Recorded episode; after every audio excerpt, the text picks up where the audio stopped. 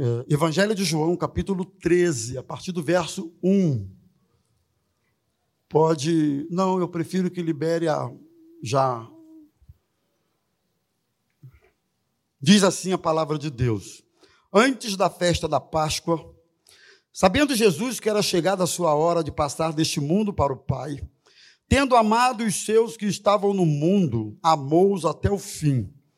Durante a ceia, tendo já o diabo posto no coração de Judas, filho de Simão Iscariotes, que traísse Jesus, sabendo este que o Pai tinha confiado tudo às suas mãos e que ele tinha vindo de Deus e voltava para Deus, levantou-se da ceia, tirou a vestimenta de cima e, pegando uma toalha, cingiu-se com ela.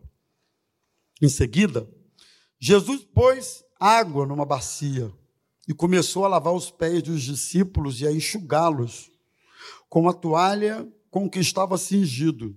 Quando se aproximou Simão Pedro, ele perguntou: Vai lavar os meus pés, Senhor?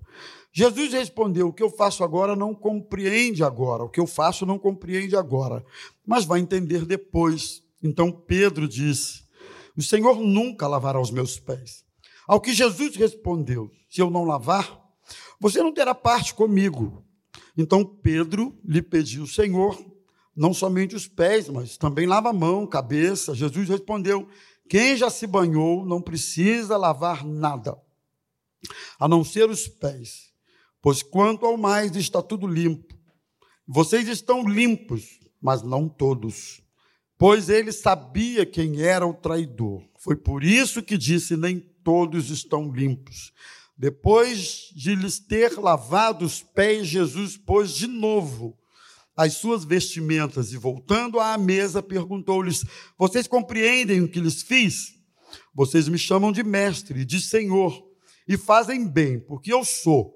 Ora, se eu, sendo senhor e mestre, lavei os pés de vocês, também vocês devem lavar os pés uns dos outros, porque eu lhes dei o exemplo para que, como eu fiz, vocês façam também. Em verdade, em verdade lhes digo que o servo não é maior do que o seu senhor, nem o enviado é maior do que aquele que o enviou. Se vocês sabem essas coisas, bem-aventurados serão se as praticarem.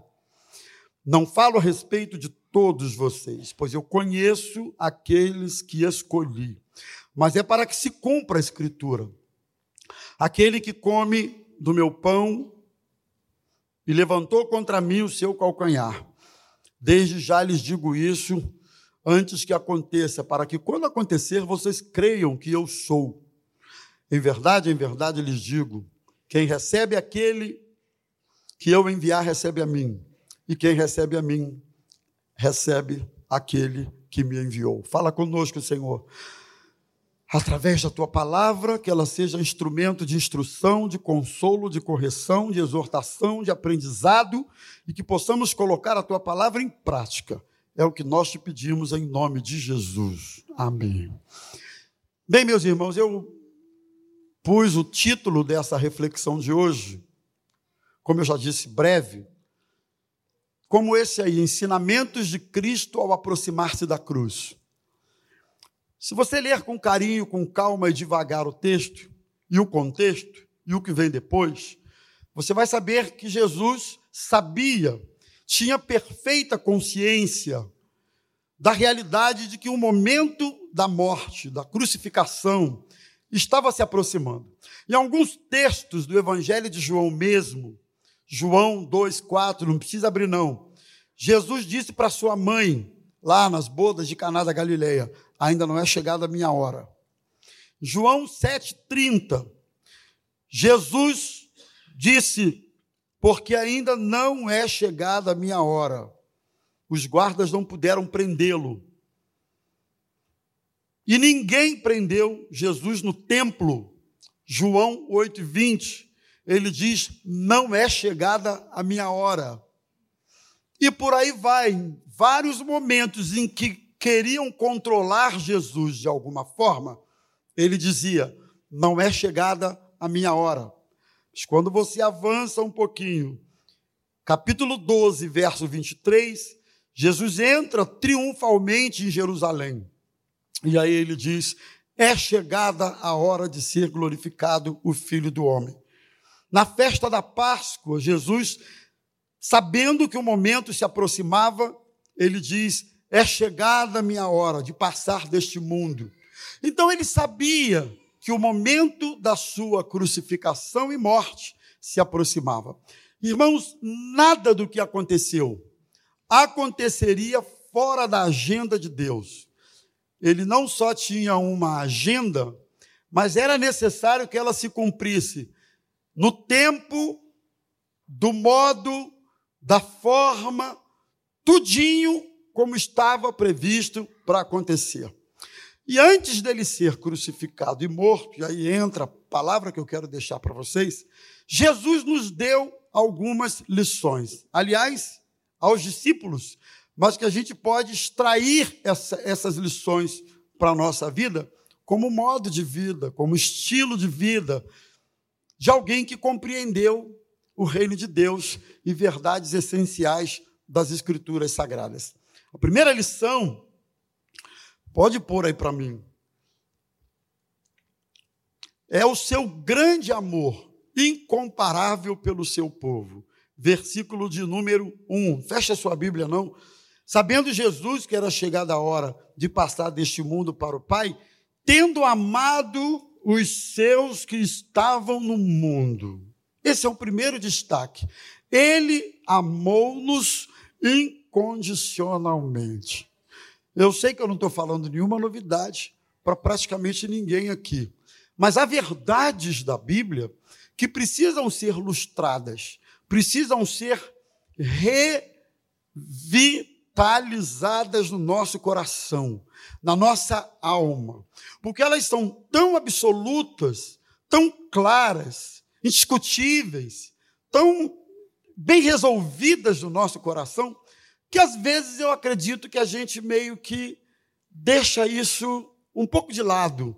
É, é tão, é, isso é tão, é tão senso comum no meio das pessoas que você acaba não valorizando tanto quanto deveria valorizar. E eu quero lembrar isso a você. Deus ama você.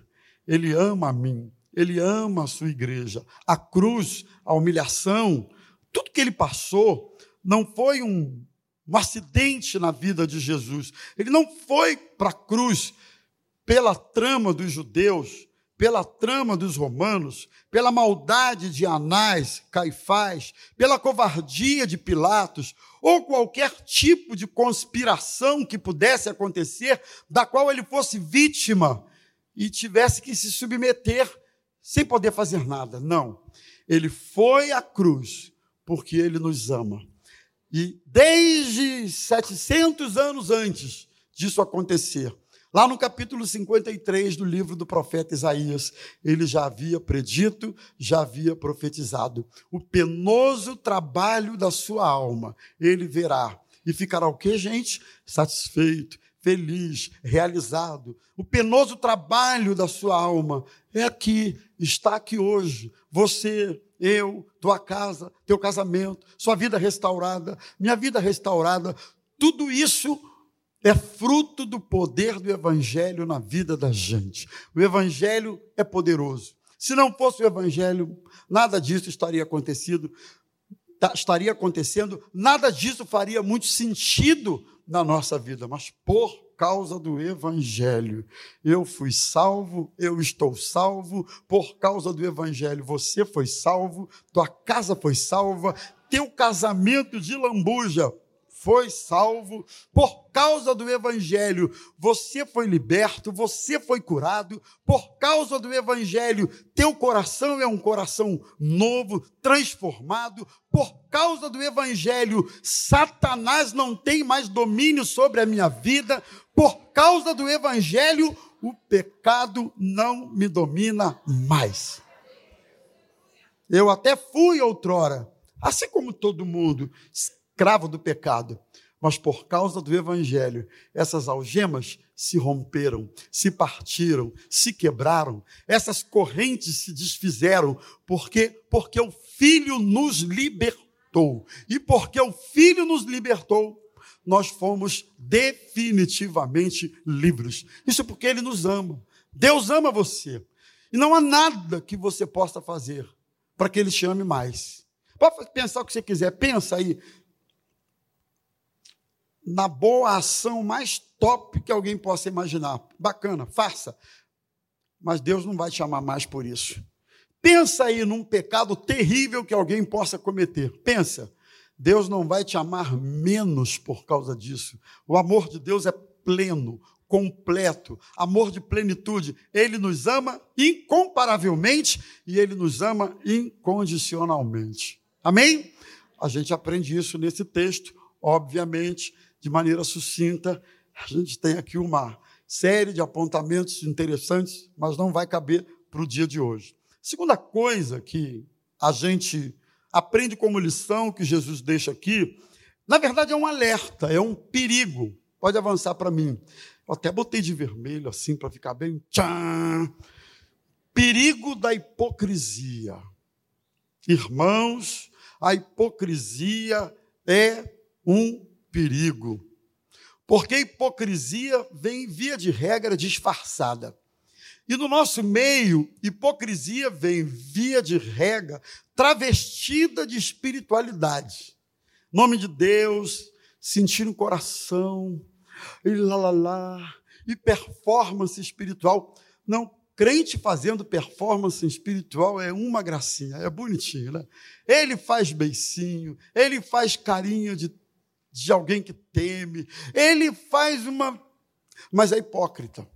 E aí a gente encontra numa figura no meio dos apóstolos que acontece exatamente isso, versos 2 e 3, mantenha a sua Bíblia aberta.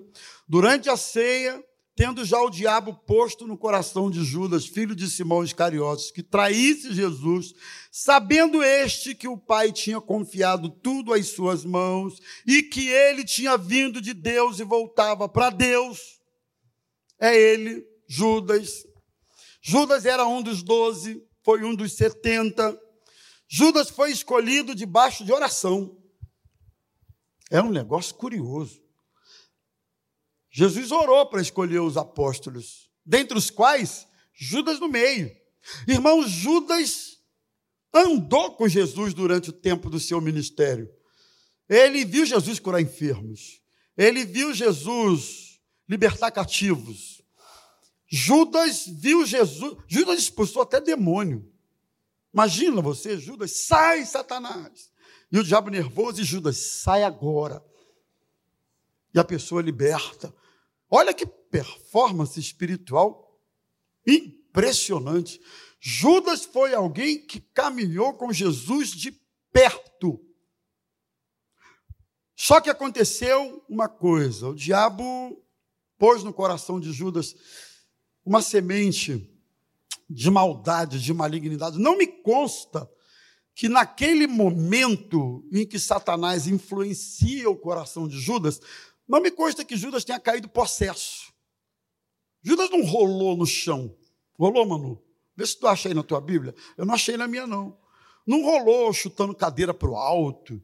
Judas não teve nenhum tipo de manifestação demoníaca forte que as pessoas pudessem olhar e dizer: gente, olha como o diabo entrou nele. Não, não teve. Isso significa que alguém cujo coração está encharcado de malignidade não necessariamente precisa sair rolando no chão como costumamos ver e achar normalmente. De vez em quando alguém me indaga isso. Ah, pastor, na década de 80 era endemoniado, caindo para todo lado. Alguém lembra desse período aí, viveu esse tempo? Né? Levanta a mão, alguém viveu esse tempo? Alguém está mentindo? Levanta a mão. Então, porque você não quer dizer que é velho, mas se você é da década de 80, você já era crente, deve ter visto que foi um tempo em que isso acontecia muito. As pessoas se manifestavam, etc. Enfim, mas não necessariamente essa é a única forma de alguém estar influenciado pelo maligno e produzir ações malignas. Mas sabe o que aconteceu com Judas? Dois fenômenos passíveis de acontecer com quem não vigia. Um, o diabo influencia o coração. dois, se corromper no processo. Eu acredito que, mesmo tendo sido escolhido como objeto de oração de Jesus, as pessoas se corrompem no processo, irmãos.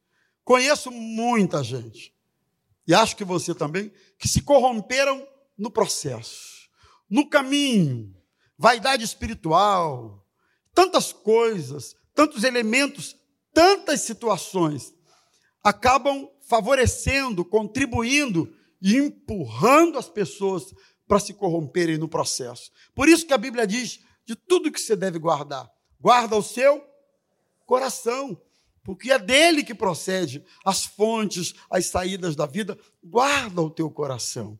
Guarda os seus sentimentos, guarda a sua motivação, guarde-se, porque se você não guardar, haverá sempre uma semente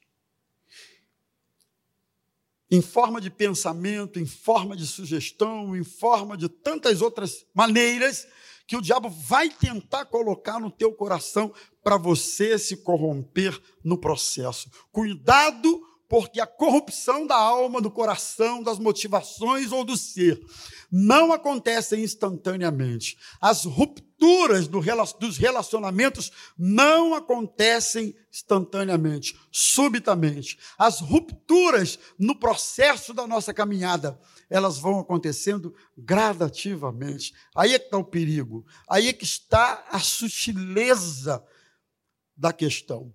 Então, em segundo lugar, a hipocrisia é um perigo, sendo quem foi viver o que ele viveu, presenciar o que ele presenciou.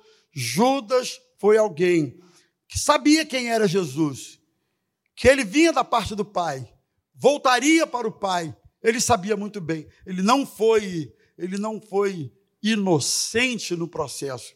Então essa é a segunda é, é o segundo alerta que eu eu tomo para minha vida. Em terceiro lugar, eu aprendo uma outra lição: é que privilégios não implicam em orgulho, mas em humildade. Eu coloquei isso aí, versos 4 e 5. Os discípulos de Jesus estavam entre si. Alguém disse, num dos comentários bíblicos que eu li, que havia talvez uma expectativa em Jesus que eles lavassem os pés uns dos outros. Na verdade, é, é, como que Jesus estivesse esperando isso deles. Eles já haviam recebido a lavada, a lavada ou a lavagem do corpo. Naquele tempo, eles estavam no cenáculo, quando se reuniam, os pés empoeirados, era costume deles lavar os pés. E Jesus esperando que eles fizessem isso e não fazendo, o próprio Jesus, sendo servo, sendo rei, sabia seu, sua origem, sabia seu destino, sendo majestoso, sendo quem ele era, ele pega aqueles discípulos e lava os pés de cada um deles. Eu fico imaginando o constrangimento dos discípulos quando eles viram Jesus pegar uma bacia, uma toalha e lavando os pés dele. Digo, Pedro, então ficou tão constrangido que ele disse: Senhor, não, não, não, não, não, não, o senhor não vai lavar meu pé, não. Imagina. Jesus, ah, não, então tu não tem parte comigo. Aí Pedro era empolgado, irmão. Você sabe que ele era empolgado. Ele era assim, tipo a gente, né? Ah, então, já que é assim, dá um banho logo, total. Jesus disse: não, não, não é não precisa tomar um banho.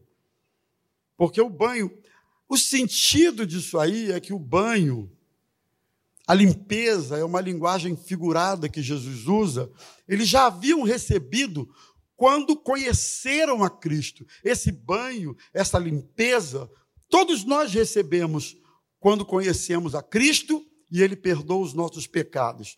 Mas a limpeza dos pés que se torna necessária constantemente é o processo de santificação que nós precisamos cultivar, permanecer nele enquanto nós caminhamos, porque as sutilezas desse mundo são muitas e nessa caminhada é possível sermos contaminados por algumas coisas e constantemente precisamos ser purificados por Jesus, lavados novamente por Jesus. Se andarmos na luz como Ele na luz está, temos comunhão uns com os outros, o sangue de Jesus nos purifica de todo pecado. Se confessarmos os nossos pecados, Ele é fiel e justo para nos perdoar os pecados e nos purificar de toda injustiça. Alguém distinguiu perdão e purificação. Perdão, quando aceitamos Cristo, recebemos Cristo, nossos pecados foram lançados no mar do esquecimento, fomos perdoados. Purificação, processos constantes de Deus. Ele precisa purificar o meu coração. Purifica hoje. Para de ler a Bíblia para você ver. Para de orar só para você ver. Pare de vir à casa de Deus para você ver. Pare de ter comunhão com os irmãos. Dê um tempinho no investimento na vida espiritual só para você ver como o teu coração vai se encharcando. Não é assim? E a gente precisa ser purificado. Então eu aprendo isso, a necessidade da purificação diária. E por último, meus irmãos, eu aprendo como lição que a verdadeira natureza da felicidade do cristão. É poder servir. A verdadeira natureza, no versículo 17, Jesus diz assim: Se vocês sabem essas coisas, vocês são bem-aventurados. Só serão bem-aventurados se vocês praticarem. A bem-aventurança não é saber, porque eles sabiam, mas na verdade eles estavam preocupados era em discutir quem era o maior dentre eles. Essa era a preocupação deles, não era servir. Então Jesus disse: se vocês sabem disso e praticam, vocês são bem-aventurados. E eu termino a minha palavra dizendo que a verdadeira natureza da felicidade do cristão, sabe qual é? É poder servir a Cristo servir aos nossos irmãos. Servir você. Servir você, Vinícius. Servir você, Deise. Servir você, Sarinha. Servir você, André. Servir a igreja de Jesus. Quem não entendeu isso, não entendeu o Evangelho. Quem não entendeu isso, não entendeu a essência do Evangelho. Pois a essência do Evangelho se dá na medida em que nós servimos aos nossos irmãos. Que esta igreja seja uma igreja de servos, homens e mulheres dispostos a servir ao Senhor e a servir uns aos outros, que se preocupem menos com suas necessidades, menos com suas questões, com seu próprio umbigo e aprendam a servir aos irmãos. Que Deus nos abençoe em nome de Jesus. Amém.